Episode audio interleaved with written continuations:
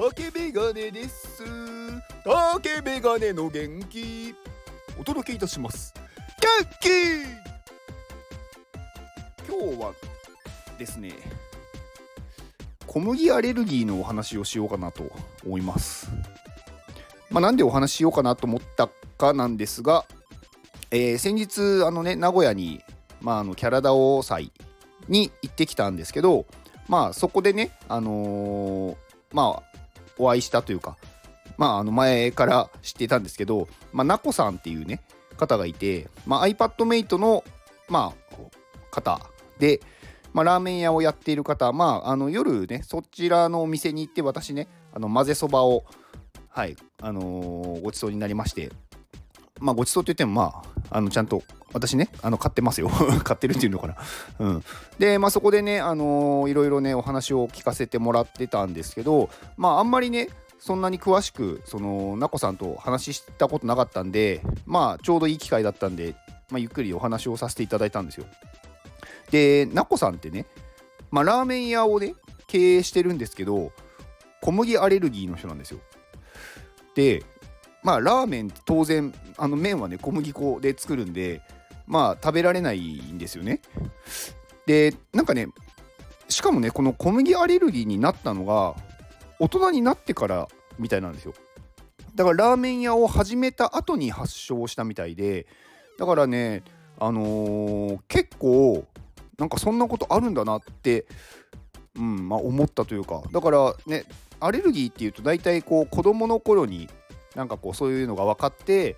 なんかそういう食べられないものがあるとかなんかそうなってなんか大人になっても食べれませんとか逆に大人になるとちょっと治りましたとかもねあると思うんですけどなんかなこさんは逆でまあ子供の頃はまあ平気というか小麦アレルギーではなかったらしいんですけどまあ大人になってなんかその発症してしまったと。で最初はねなんかあのー、ジンマシンがねバーって出てたらしいんですよ全身に。でも最初そのアレルアレルギーだと思ってなかったらしくてなんかちょっとねこう、まあ、我慢すればなんとかなるみたいなのがだんだんねその何か食べ物を食べた後にそういうのがね少しずつこう発生する期間っていうか間隔が短くなっていったみたいでなんか最初はこう1ヶ月に1回とかだったのがなんか2週間に1回とかで週に1回3日に1回とかなんかそうなってったらしくって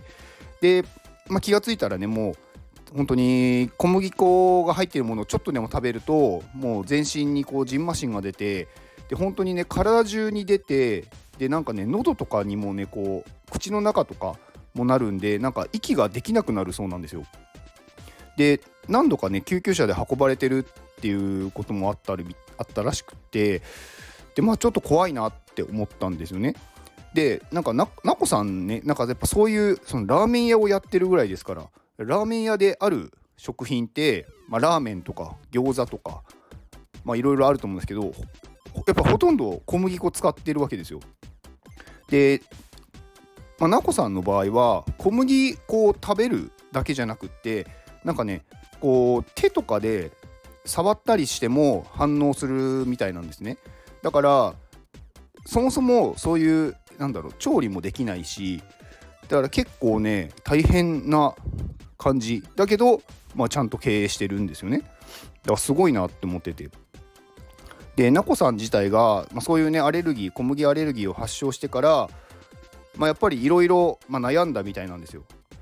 でその中であのすごいのがなんかねやっぱり世の中のねそういう小麦アレルギーの人たちに対してなんかねやっぱりできることはないかって考えたみたいなんですね。でそこでなんか自分がいろいろねその自分が食べられるものだからま小麦アレルギーの人が食べられるものをいろいろ調べてでそういうものを作ったり、まあ、例えばその小麦を使わないパンとかなんかお菓子とかね、まあ、そういうのをねあの自分で作ってそれを販売するとかでなんかねやっぱりそれでそういう口コミで広がってってまあなんかわざわざねこうちょっと遠くからも買いに来るっていう人が増えていって、まあ、今なんかそういう、まあ、それだけだとねやっぱりなかなか生活が厳しいんで、まあ、ラーメン屋も今まあ、やってる、まあ、ラーメン屋は好きなんでしょうけど、うん、でやってて、まあ、そういうのもねなんかやっていって、まあ、そっちもねもっと大きくしていきたいっていうお話でした。で結構ねすごくやっぱりその自分がそうなった後ってすごくショックだと思うんですよ。例えば今ね小麦アレルギーじゃない人まあ、私も特にそういうものでアレルギー持ってないので普通に食べられるんですけど、まあ、ある日突然ねそういう症状が起こった時になんかねいきなりこうラーメンが食べられなくなるとかパンが食べられなくなるってなってくると相当ストレスというかなんかこうねショックを受けると思うんですよ。でもその中でなんかね自分がそうなったからそれをなんか他人のために自分のそのねなんだろう辛さというかそういうのを、まあ、克服してというのかそういうね辛い状況からさらに誰かのために役に立てるかもしれないこれはってなるのっていうのはすごく私は素晴らしいことだと思っててなんかね話ねずっと聞いてたいなと思ったんですけどちょっと私のね帰る時間とかもあったりあとねなんかこうラーメン屋に長くあんまりいすぎるのもちょっとねあのー、他のねお客さんもやっぱり結構なんか繁盛してるお店だったんでなんか邪魔になっちゃうなと思って、うん、なんかこう、まあ、話途中でもないんですけどなんかうんなんかもっと聞きたかったなっていう感じでちょっと帰ってしまったんですけどまあでなこさんねあのー、いろいろやっぱり発信されていてまあ、ブログもやってますし、まあ、SNS、まあ、X とかインスタとかなんかいろいろされてるんで、まああのー、ちょっとね小麦アレルギー気になるなとかなんか知りたいなっていう人はあのー、覗いてみてください。えっ、ー、とブログのリンクを概要欄に貼っておきますんで。で、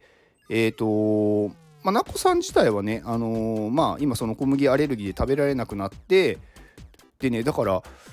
あの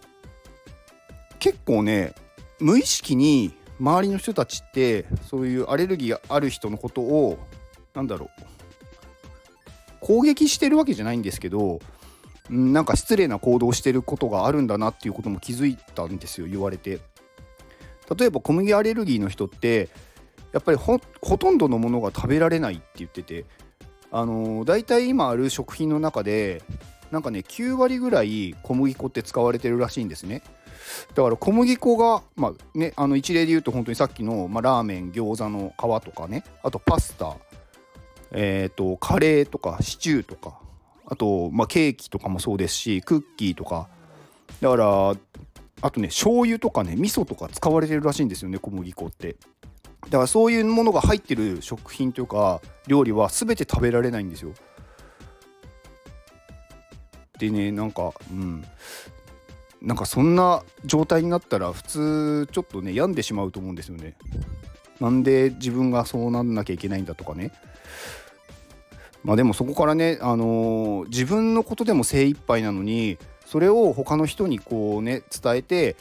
例えば小麦アレルギーでも食べられるものはこれだよとかなんかこういうものだったら食べられるからなんか安心してくださいとかあと自分でね作ったりっていうのはねなかなかできないと思うんですよね。で本当にいい活動だなと思ってちょっと感動してしまったんでもう話したくてしょうがなかったっていうことで今日ちょっとお話しさせていただきました。まあ、小麦アレルギーのね人、まあ、小麦アレルギーじゃない人もいつなるか分かんないですしあとねなんかそんなにすごい症状が出る人じゃなくてもなんか小麦を食べると体調が悪くなるっていう人もまあよくいるじゃないですか。まああのグルテンフリーっていうものまあ、グルテンって小麦なんで。なのでそれが入ってないものを食べた方がなんか体調がいいっていう人は、まあ、小麦アレルギーがちょっとあるのかもしれませんっていうね。うん。まあちょっと前になんかこうテニス選手のね人がその小麦粉を抜いて抜いた食事をしたらなんか体調が良くなったっていうねお話とかもあるんで、まあ、実はそうなんじゃないかっていう人もいるかもしれないんであのいろいろねこのなこさんのブログとか見るとあこういうものは食べられるんだなとかあこれだったら大丈夫だとか、まあ、同じか。だからまあそれでねいろいろ今まで食べられないもう一生私はこれが食べられないんだって思ってたものが食べられるっていうことにね気づけばねやっぱりまたちょっと人生楽しくなると思うんであのぜひねあのー、まあ、周りでねもしそういう人がいたら教えてあげてください。はい。まあ今日はねそんなちょっとはい。暗くもないんですかね。ちょっとねそういう情報を広げていこうかなと思いましたんでお話しさせてもらいました。この放送はタロナンさんの元気でお届けしております。タロナンさんありがとうございます。元気。タロナンさんねすごくこの人すごくいい人ですよね本当に。あのね、あのー、私のね、放送を購入して、有料放送を購入してくださった方のお名前をね、呼んで、で、あの宣伝する内容を教えてくださいって、まあ、いつも言うんですけど、やっぱりね、有料で買ったら自分の宣伝するものじゃないですか。タロナンさんはね、めちゃめちゃ人の宣伝してくれるんですよ。なんか自分がね、推している人。で、今回はね、あの、まあ、毎日日替わりでね、こう、誰を宣伝してくださいって言ってもらってるんですけど、えっ、ー、とね、今日はね、あの、アミティ先生をはい、ちょっとね、紹介というのか、まあ、ほとんどの方がね、知ってると思うんですけど、まあ、タロナンさんは特にね、iPadMate の、まあ、メイトさんではないんですけど、まあ、アミティ先生を紹介してくださいということなので、紹介させていただきます。えー、まあ、iPadMate っていうね、まあ、コミュニティを立ち上げた、まあ、ファウンダーの方ですね。まあ、あの YouTube で30何万人、34万人とか、30、うん、そんぐらいのフォロワー、まあ、チャンネル登録者がいる YouTuber の方でもありますね。iPad を使ったクリエイティブなことを発信している方。で、iPadMate 自体は iPad を使った最強のクリエイティブな集団を作るっていうもので、まあ、あの立ち上がっている。だから中にいる人ね、本当にね、プロの人もいますし、なんか本当にいろんなね、その広告業界とか、デザインとかいろんなそういう業界の人が集まってるすごいコミュニティをねあの本当に構築してくださっていてまあ私はねそこで、まあ、ちょっと活動していってでまあこの iPadMate の、まあ、活動のね一つに、まあ、東京に寺子屋を作ると、まあ、キッズのね子供たちのまあそういうデザインとか勉強できる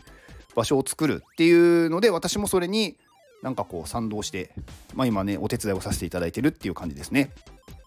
まあ、アミティ先生はねなんかすごいねんなんだろう気さくな方ですね。なんかあんまりねなんだろう。うんまなんかあんまり考えないで行動できる人。だから、まあ、今もねあのイギリスにこう行って、まあ、今イギリスに行ってるのはあのプロクリエイトっていう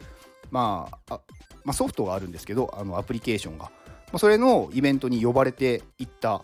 まあ、日本人では3人ぐらいって言ったかな？しか呼ばれてない。まあすごいね。あの、大きいイベントなんですけどそこに招待されたっていうことで、まあ、行ってますけどなんかねいろんなとこにこうまあこうふっかるっていうんですかね行きます、まあ、簡単に行ける人ですしあとすごくね考えているなっていうのは思います。